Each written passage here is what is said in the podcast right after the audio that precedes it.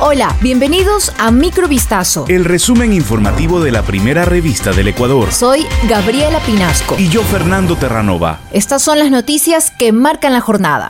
18 de febrero de 2022. Informes del Consejo de la Judicatura alertan sobre mecanismos para manipular el sistema informático y lograr que ciertas causas se direccionen a jueces que aplican sentencias favorables a los acusados.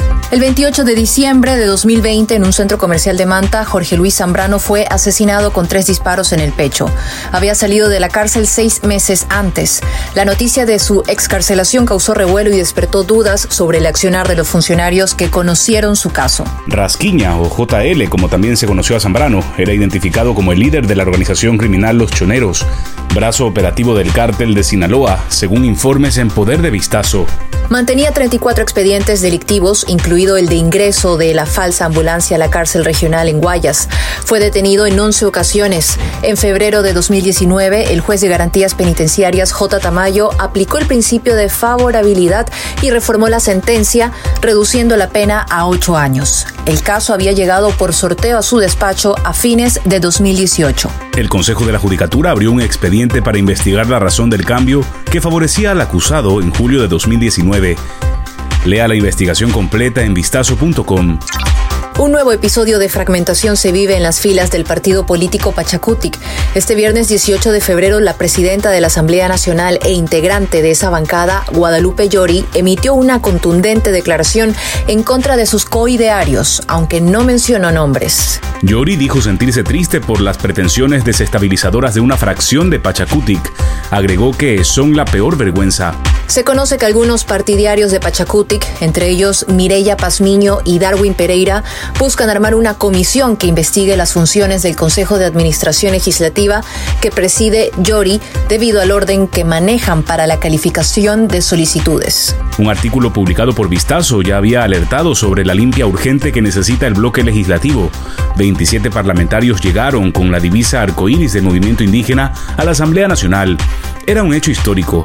Apenas se posesionaron hubo dos bajas. Antes de cerrar el año, nueve de ellos se declararon en rebeldía y se distanciaron de la coordinación de la bancada.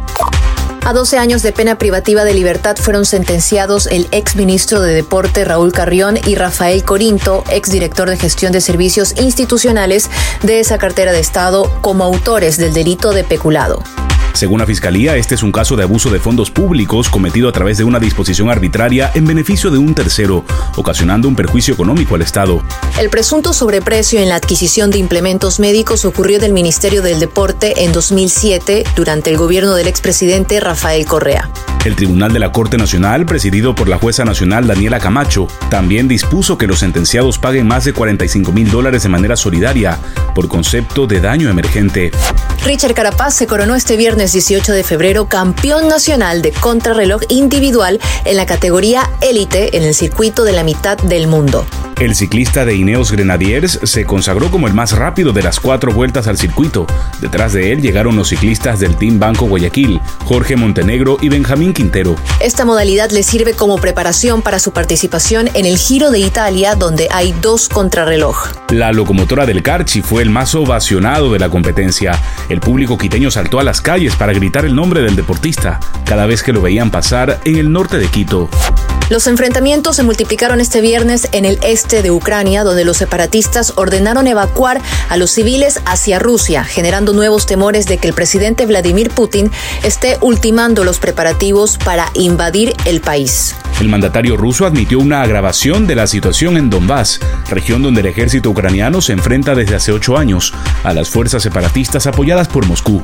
Por su parte, las autoridades ucranianas señalaron 45 violaciones al alto el fuego por parte de los separatistas prorrusos.